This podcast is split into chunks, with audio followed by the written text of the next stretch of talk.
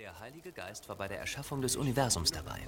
Er hauchte den allerersten Menschen Leben ein. Im Alten Testament sehen wir, wie er die Menschen für Gottes Absichten ausrüstete und bestimmte Personen zu bestimmten Zeiten für spezielle Aufgaben erfüllte. Zum Beispiel erfüllte der Heilige Geist Simson mit besonderer Kraft, um sein Volk zu schützen. Er erfüllte einen Mann namens Gideon, um ihm Mut zu geben, als alles gegen ihn sprach. Er erfüllte Bezalel für kreative Werke. Im 2. Mose 35 heißt es, der Herr hat Bezalel mit dem Geist Gottes erfüllt, mit Weisheit und Verstand und kunsthandwerklichem Geschick. Jesaja und Jeremia wurden erfüllt, um prophetisch zu reden und Worte von Gott zu überbringen.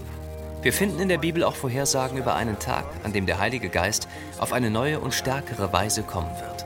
Der Geist, der nur bei bestimmten Gelegenheiten auf bestimmte Menschen kam, sollte bald das ganze Volk Gottes erfüllen und dauerhaft in den Herzen dieser Menschen wohnen. In Hesekiel sagt Gott zu seinem Volk, ich werde euch ein neues Herz geben und euch einen neuen Geist schenken. Ich werde das Herz aus Stein aus eurem Körper nehmen und euch ein Herz aus Fleisch geben. Und ich werde euch meinen Geist geben. Im Buch Joel sagt Gott, in den letzten Tagen werde ich meinen Geist über alle Menschen ausgießen. Eure Söhne und Töchter werden Weissagen, eure alten Männer werden prophetische Träume und eure jungen Männer Visionen haben. In diesen Tagen werde ich meinen Geist sogar über alle meine Diener, ob Mann oder Frau, ausgießen. Mit dem Kommen von Jesus nahm die Aktivität des Heiligen Geistes zu. Jeder, der mit seiner Geburt irgendwie zu tun hatte, wurde erfüllt. Maria, der Mutter von Jesus, wurde gesagt, der Heilige Geist wird über dich kommen und die Macht des Allerhöchsten wird dich überschatten. Deshalb wird das Kind, das du gebären wirst, heilig und Sohn Gottes genannt werden. Während sie mit Jesus schwanger war, besuchte Maria ihre Cousine Elisabeth. Und Elisabeth wurde vom Heiligen Geist erfüllt. Jesus selbst war voll des Heiligen Geistes. Bei seiner Taufe kam der Heilige Geist herab und ließ sich auf ihm nieder. All die erstaunlichen Dinge, die er tat, tat er durch die Kraft des Geistes. Eines Tages las Jesus die Worte des Propheten Jesaja vor. Der Geist des Herrn ist auf mir, weil er mich gesalbt hat, Armen gute Botschaft zu verkündigen. Er hat mich gesandt, Gefangenen Freiheit auszurufen und Blinden, dass sie wieder sehen. Zerschlagene in Freiheit hinzusenden, auszurufen ein angenehmes Jahr des Herrn. Und dann sagte er, heute ist diese Schrift vor euren Ohren erfüllt. Er sagt, ich bin der Schlüssel zu all dem.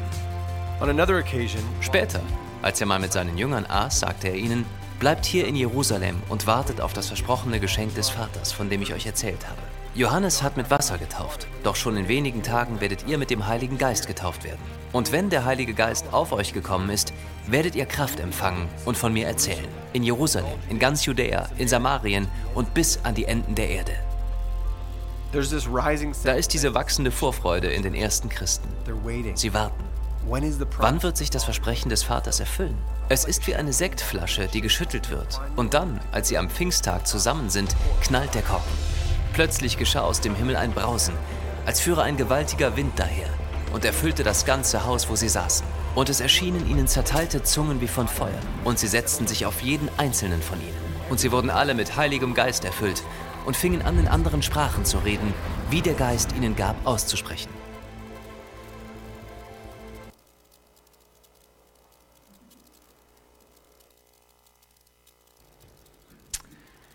Guten Morgen miteinander. Ich liebe das Video, weil es so einen guten, schönen Überblick gibt, über was der Heilige Geist alles gemacht hat. Ich möchte euch aber eine Frage stellen zum Anfang. Habt ihr heute gut geschlafen? Seid ihr zu genug Schlaf gekommen? Das ist gut. Ich frage das nicht zum Abchecken, ob ihr meiner Predigt könnt folgen heute, sondern zum schauen, ob per Zufall jemand von euch das Shavuot-Fest gefeiert hat. Das Shavuot-Fest ist gleichzeitig wie Pfingsten. Und dort feiern die Juden das Geschenk von der Tora, also das Geschenk von den fünf Büchern Mose. Und dann bleiben sie die ganze Nacht wach, auch einige Juden, und lesen eigentlich die ganze Nacht durch die Bibel. Also vor allem das Alte Testament, die fünf Bücher Mose. Äh, sie trinken dazu Milch und Honig, weil es heißt ja in dem Psalm 119, dein Wort ist meinem Mund süßer denn Honig. Und so versammeln sie sich, machen eine Übernachtungsparty quasi äh, und lesen zusammen die ganze Nacht die Bibel. Also hat jemand von euch die ganze Nacht durch die Bibel gelesen, per Zufall? Es war ja eine Möglichkeit. Ich erzähle euch das nicht. Kannst du die Folie einblenden? Ohne Grund. ähm, sondern weil ich heute Morgen mit euch über das Shavuot-Fest möchte reden Weil das hängt ganz, ganz eng mit Pfingsten zusammen. Im Neuen Testament vor allem in den Evangelien, auch in der Apostelgeschichte, passieren eigentlich all die wichtigen Ereignisse passieren an speziellen jüdischen Festtagen. Es gibt so eine enge Verbindung zwischen dem, was die Juden gefeiert haben und dem, was wir heute Christen immer noch feiern. Wir vergessen das manchmal, weil wir vergessen, dass Jesus ein Jude war, dass der Paulus ein Jude war, dass der Petrus und alle anderen Apostel, fast alle anderen Apostel, auch Juden waren. Und dann vergessen wir manchmal, wie wichtig ihnen die Festtage waren. Heute Morgen möchte ich euch begeistern für Shavuot bzw. Pfingsten, für diesen Zusammenhang. Der Zusammenhang zwischen Altem und Neuem Testament. Ich sage immer, wenn man das Neue Testament liest, ohne das Alte Testament, ist wie Tennis ohne Roger Federer. Es ist immer noch schön, aber so das Entscheidende, das Magische fehlt einfach. Es gibt zwischen diesen beiden Festen eine ganz enge Verbindung und ich hoffe, ich kann euch die heute Morgen aufzeigen. Aber zuerst ein bisschen zum Hintergrund. Was ist am Pfingsten passiert? Das Video hat sich ein bisschen äh, erklären. Die Jünger waren mit Jesus unterwegs. Gewesen. Haben von Jesus gelernt, er hat ihnen hat unterwiesen, er ist mit ihnen unterwegs gewesen, hat gezeigt, äh, hat zu ihnen predigt, in der Bergpredigt, in anderen Predigten. Und er hat ihnen aber auch immer wieder gesagt, hey, liebe Jünger, eines Tages werde ich nicht mehr da sein. Eines Tages werde ich weggehen.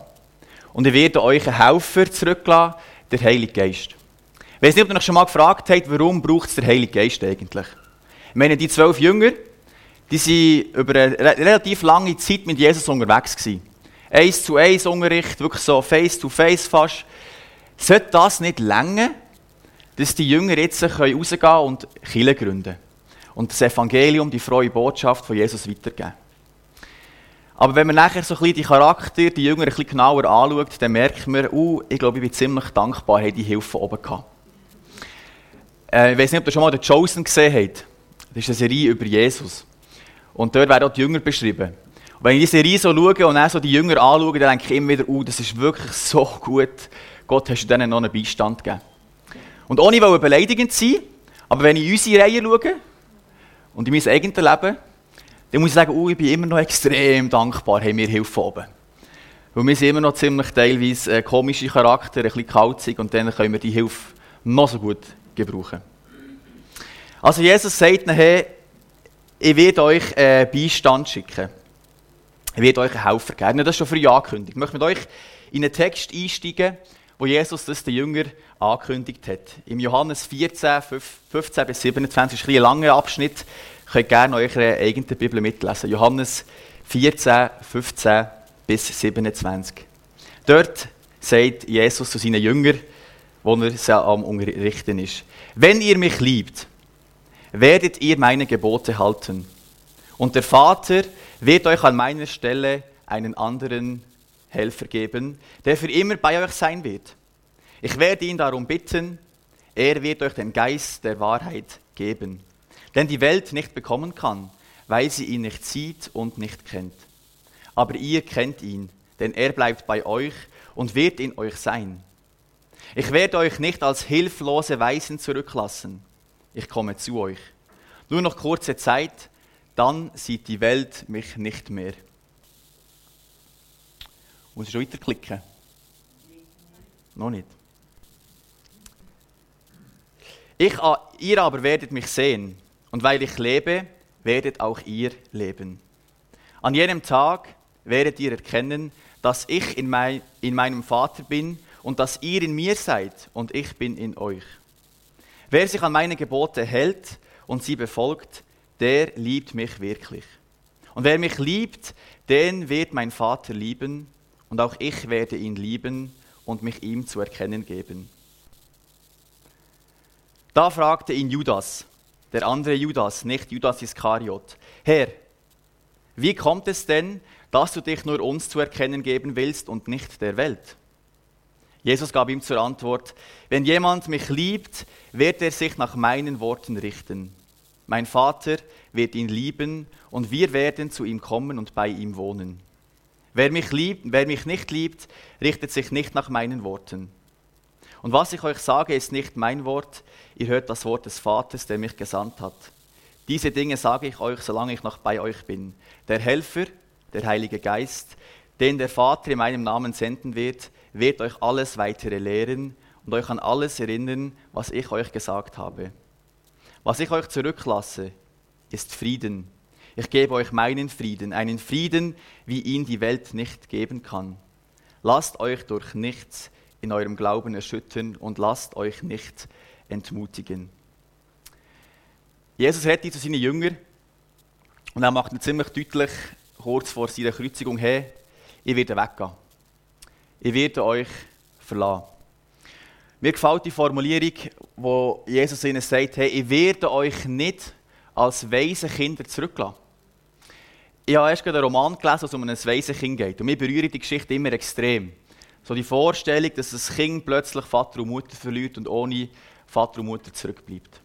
Und Jesus sagt dir, hey, ich, ich werde zwar euch verlassen, ihr werdet mich nicht mehr so in einem Einzelunterricht haben, ihr könnt mich nicht mehr leben, face to face, aber ich werde euch nicht als Waisenkinder zurücklassen, ich werde euch einen Helfer geben, ich werde in euch innen leben. Und etwas anderes, was ich schön finde, ist, wie Jesus hier Gebot und der Geist immer schön zusammenhalten. Ich gehe noch ein bisschen detaillierter auf das, auf das ein. Aber jetzt möchte ich zuerst aus diesem Bibeltext rausreißen und möchte ein bisschen die Geschichte vorspulen. Also Jesus sagt seinen Jüngern, hey, ich werde euch einmal verlassen. Er geht ans Kreuz, das feiern wir an Karfreitag. Er stirbt für uns, er ist auferstanden an Ostern. Und nach Ostern ist er zurückgekommen zu den Jüngern, hat sie noch einmal gelehrt und an Auffahrt, das haben wir letzte Woche gehabt, geht Jesus zurück in den Himmel. Und dass jetzt die Jünger also zurück und sie erinnern sich vielleicht auch zurück und sagen, hey, Jesus hat uns doch gesagt, dass er uns wieder Helfer senden Und mir hat das in diesem Video vorher so gefallen, das Bild von dieser Sektflasche, die geschüttelt ist und die nur darauf wartet, dass sie endlich aufgeht. Und ich kann mir gut vorstellen, dass die Jünger zusammengekocht sind und überlegt haben, hey, wenn kommt jetzt der Helfer? Wenn sind wir keine weisen Kinder mehr? Wenn passiert jetzt das Geschenk, das Jesus uns immer erzählt hat davon? Und so treffen sie sich, wir können es in der Apostelgeschichte 2 nachlesen, am 50. Tag nach dem Passafest. In unseren Übersetzungen, wenn ihr in der Apostelgeschichte nachlesen, in Apostelgeschichte 2, dort heisst es immer, dass sich die Jünger zum Pfingstfest getroffen haben. Aber man muss sich mal überlegen, das ist noch gar nicht passiert. Also wie kannst du, wie kannst du ein Fest feiern, wo du noch gar nicht weißt, was eigentlich passiert? Und das, das heisst eigentlich im Urtext nicht Pfingsten, sondern es heisst einfach Pentakost. Am 50. Tag haben sich die Jünger getroffen, um ein Fest zu feiern. Und zwar haben sie Shavuot gefeiert. Sie haben an diesem Fest, wie alle anderen Juden auch, daran gedacht, wie Gott das Volk Israel aus Ägypten befreit hat und wie er am Volk Israel 50 Tage nach dieser Befreiung aus Ägypten die zehn Gebote gegeben hat. Und so sind sie da zusammen, die Jünger, und feiern eigentlich die lebensspendende Kraft der Gebote, die Gott äh, den Menschen gegeben hat. Und jetzt äh, hocken sie zusammen und jetzt passiert das Pfingstwunder. Der Heilige Geist crasht die Party. Ein gewaltiger Sturm geht durchs Haus durch. Flammenzungen kommen vom Himmel oben ab. Sie werden vom Heiligen Geist erfüllt, reden in anderen Sprachen. Für Anfang predigen, Menschen kommen zum Glauben, es geht richtig ab dort. Der Heilige Geist, der versprochen worden ist, ist über sie gekommen. Und die anderen Leute, die, die waren komplett verwundert. Gewesen die haben das Gefühl gehabt, hey, ich habe das Gefühl, die Jünger die sind besoffen. Die reden die anderen Sprachen, das geht richtig ab, da ist eine Party, Alkohol muss im Spiel sein. Und so sagen sie, hey, was hat das zu bedeuten? Fragten eine oder der andere. Aber keiner hatte eine Erklärung dafür. Es gab allerdings auch einige, die sich darüber lustig machten. Die haben zu viel süßen Wein getrunken, spotteten sie. Was ich fantastisch finde, die Jünger hocken zusammen, sehnsüchtig am Warten auf den Heiligen Geist. Und sie feiern die lebensstiftende, den lebensstiftenden Geist der zehn Gebote. Und wo sie das feiern, kommt Pfingsten über sie und sie können die gemeinschaftsfördernde Kraft vom Heiligen Geist zusammen feiern. Und gleich im Alten Testament, wo zwischen dem Auszug aus Ägypten 50 Tage gelegen sind, bevor sie das Geschenk von der Tora bekommen liegen jetzt 50 Tage zwischen der Kreuzigung von Jesus und dem Geschenk vom Heiligen Geist.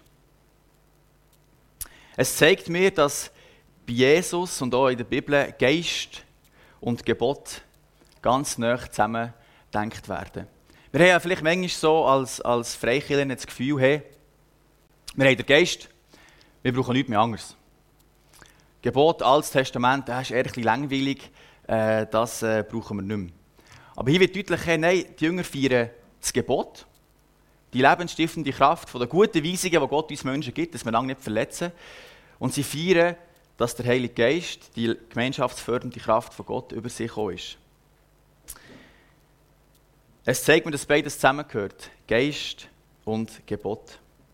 Wenn wir zurückgehen zu unserem Text, wo Jesus die Ankündigung gemacht hat, dass er mal wird gehen, dann merken wir, dass er auch das ganz nah zusammen hat. In Orange sieht er, wie er eher das Gesetz und das Gebot betont, und in der grauen Farbe sieht er, wenn er den Heiligen Geist betont. Er sagt, hey, wenn ihr mich liebt, werdet ihr meine Gebote halten. Die zehn Gebote, die ich an Mose gegeben habe, und wo er am Shavuot daran denkt, dass es ein wunderbares Geschenk ist von mir. Aber dann sagt er auch, hey, und der Vater wird euch an meiner Stelle Helfer geben, der Heilige Geist. Ihr braucht die Kraft von Gott, ihr braucht den Heiligen Geist, der über euch kommen wird. Und so geht es durch den ganzen Text durch. Er betont das Gesetz, das Gebot und er betont aber auch den Geist. Warum ist mir das so wichtig? Das jüdische Shavuot-Fest, das Gebot jetzt am, ab Pfingsten, wo wir doch eigentlich mal endlich den Heiligen Geist feiern könnten. Ich meine, wir sind ja nicht äh, die charismatischste Gemeinde. Und bei uns ist es sicher nicht so, dass äh, das Pfingsten das bedeutende Fest ist. Ich würde eher sagen, wir feiern Weihnachten und wir feiern Ostern ganz bewusst. Aber Auffahrt und Pfingsten feiern wir eher, neben, eher nebenbei. Hat jetzt mal so behauptet. Aber mir ist es wichtig, weil wir leben als Christen immer in diesem Spannungsfeld zwischen Geist und Gebot. Und die einen Christen, die betonen, das Gebot. Die betonen, hey, das Geschenk, das Gott uns gegeben hat, in der Heiligen Schrift, in der Bibel, sie betonen, dass Gott uns Anweisungen gibt, die gut sind für unser Leben. Sie betonen, dass es Traditionen gibt, die wichtig sind. Eher auf dieser Seite. Ich glaube, ich gehöre eher zu dieser Seite, die das betont. Die Bibel, die Heilige Schrift, das Gebot, das, was gut ist, was Gott uns auch im Alten Testament gegeben hat. Und es ist alles gut. Aber es kann, wenn es ohne den Geist passiert, sehr schnell ein bisschen tot werden, bisschen unlebendig, ein bisschen wirkungslos. Wenn man einfach nur das Gebot betont, einfach nur die Sachen, dann ist das wie ein toter Buchstabe. Der 2. Korinther 3, 6, dort heißt denn der Buchstabe tötet, aber der Geist macht lebendig. Ich habe schon von Gemeinden, von Kirchen gehört, die feiern ab Pfingsten extra keinen Gottesdienst dann müssen sie nicht über den Heiligen Geist reden. Dann kann man einfach weiter über die Sachen die einem bequemlich sind, die Sachen, die einem angenehm sind. Äh, und dann muss man, der Geist kann man so ein bisschen am Rand lassen, das, was man nicht so versteht, das, was so ein bisschen schwierig ist, das, was so ein bisschen überraschend über einem kommt. Äh, eigentlich mega tragisch. Aber ich glaube auch wir, ich persönlich, müssen immer wieder von dieser Frage, wie viel Raum geben wir dem Heiligen Geist? Wie sensibel sind wir auf sein Wirken in unserem Leben? Lassen wir uns vom Heiligen Geist ganz bewusst in unser Leben hineinreden. Und dann gibt es auf der anderen Seite das Spannungsfeld von diesen Christen, die einfach den Geist betonen. Alles muss spontan sein. Der Heilige Geist muss wirken mit ganz, ganz krassen Zeichen und Wunder. Und wenn man das nicht hat, dann ist ganz sicher etwas falsch. Ich hatte einen guten Freund in meinen Jugendjahren. Gut, ich bin immer noch nicht so alt, aber äh, als ich noch jünger war, als Jugendlicher. Und äh, der war so in einer ganz charismatischen Kirche. Äh, und dann bin ich mal mit ihm auf einer Mountainbike-Tour und dann hat er mich gefragt, äh, ob ich die Zunge reden kann. Und er hat gesagt, nein, ich kann jetzt stand jetzt habe ich die Gabe äh, nicht vom Zunge reden. Das ist eine Gabe, die in der Bibel vorkommt, die sagt, dass es eine Gabe, die der Heilige Geist uns schenkt. Und dann ist aber die Mountainbike-Tour ziemlich unangenehm geworden. Weil er versucht, eigentlich zwei, drei Stunden lang zu erklären, dass ich ja gar kein Christ sei, wenn ich äh, nicht in die Zunge rede. Und dann musste ich erklären, hey, liebe Kollege, ich habe das Gefühl, du müsstest ein bisschen das Gesetz, das Gebot, die Schrift ein bisschen besser lesen. Und dann wüsstest du, es ist einfach eine Gabe, die einige haben und andere nicht haben. Also er hat komplett überbetont, hey, der Geist muss alles machen, alles andere ist ein bisschen wirkungslos. Merkt ihr ein bisschen, es gibt ein Spannungsfeld. Wo würdet ihr euch selber einordnen? Ich muss keine Antwort geben, ich jetzt mal für euch überlegen. Gebt ihr am Heiligen Geist mehr Raum? Gebt ihr am Gebot der Bibel mehr Raum? Schafft ihr beides zu betonen? Ich glaube, wir haben immer den Hang, ein bisschen zum einseitig sein. Ich persönlich, ich liebe es, wenn, wenn Gott schafft, zu mir zu reden, wenn er beides zusammen hat. Geist und Gebot, Bibel. War vor kurzem in Korntal, da hatte ich so ein Ereignis, gehabt, das passiert ist. Und ganz oft bin ich selber einseitig in meinem geistlichen Leben. Nicht, dass ich jetzt hier der Held bin. Aber dann ist es irgendwie ist Gott gelungen, zu mir zu reden, in diesem Spannungsfeld von Geist und Gebot, wo beides vorkommt. Und zwar bin ich in Deutschland für mein äh, Studium, das ich dort noch am machen bin. Und mir ist es persönlich nicht so gut gegangen, eigentlich in dieser Zeit vorher. Ich bin aber gleich natürlich in mein Studium gegangen und gewusst, hey, ich muss jetzt halt da äh, meinen Kurs gleich absolvieren. Und nachher habe ich mir am ersten Tag wieder mal so einen charismatischen Anflug äh, in der christlichen Buchhandlung ein Buch über Heilig Geist gekauft. Bei mir kann man übrigens immer ablesen, gerade die Bücher, die ich am Lesen bin. Das sind die Sachen, die gerade auf meinem Herz herumschwirren. Auf jeden Fall habe ich das Buch angefangen lesen und gedacht, hey, Heilig Geist, eigentlich wäre es mal wieder cool, wirklich so ein Zeichen von dir zu haben. Wirklich mal wieder zu merken, an einem ganz konkreten Beispiel, hey, du lebst in mir und du bist eine Kraft, die ich betone, da gebe ich ehrlich zu, das Gebot und die Bibel viel mehr wie, wie dein Wirken, die spontane Wirken in meinem Leben. Und dann bin ich, habe das betet und gesagt, Gott, ich möchte doch wieder mal, Heilige Geist in mir, ich möchte wieder etwas spüren, spüren von dir. So, fast ein bisschen für mich ein charismatisches Gebet. Erster Tag nichts passiert. Zwei Tage wieder am Morgen aufgestanden, ich sage, Heilige Geist, doch, ich wollte jetzt auch mal, du sagst, es soll beständig sein, wir sollen ausharren. Äh, wirkt in meinem Leben, gibt du mir das Zeichen, du, du zu mir reden, ganz spontan. Nichts passiert. Dritter Tag genau gleich, vier Tage genau gleich, fünf Tage genau gleich.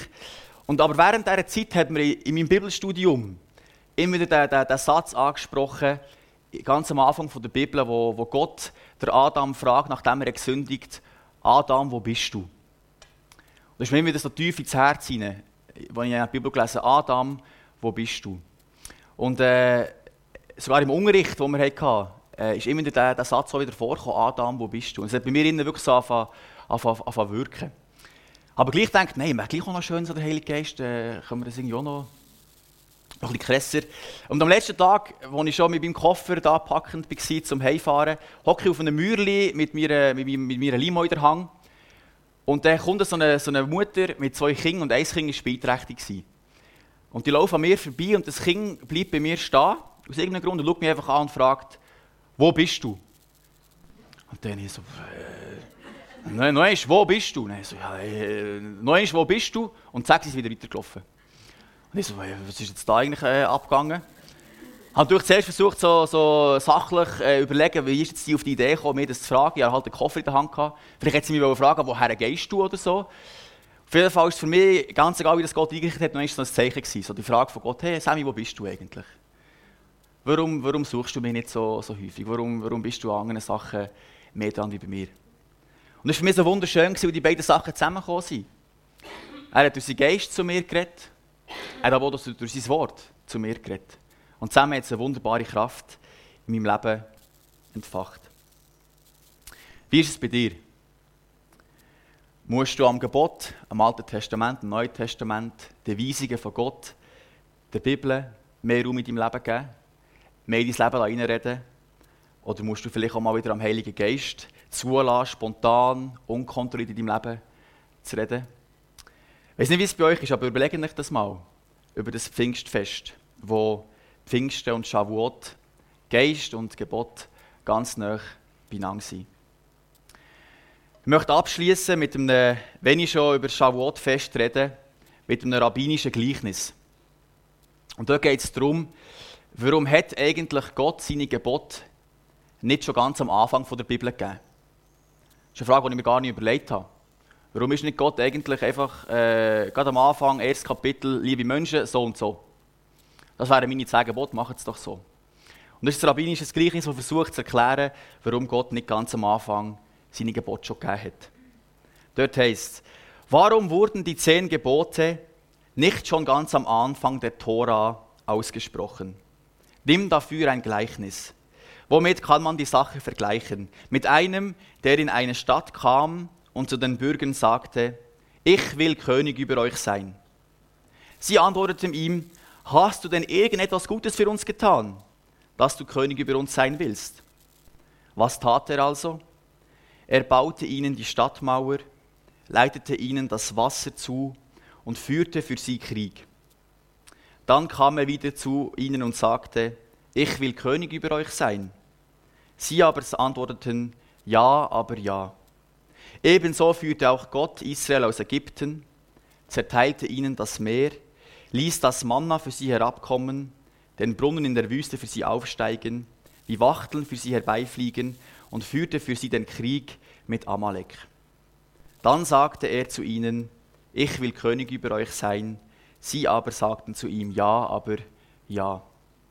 Gott, der zuerst am Volk Israel handelt. Ich hoffe, ich konnte diese Beziehung aufzeigen von Shavuot und Pfingsten. Und ich hoffe, ihr wisst jetzt ein bisschen besser, was Pfingsten ist. Aber zur letzten Frage, was heisst Pfingsten überhaupt?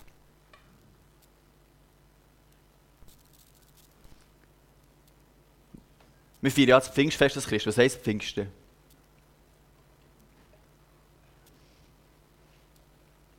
Ihr das können erahnen, so ein klein, klein am Rand. Hat jemand eine Idee, was Pfingsten heisst? Es heisst eigentlich nur am 50. Tag.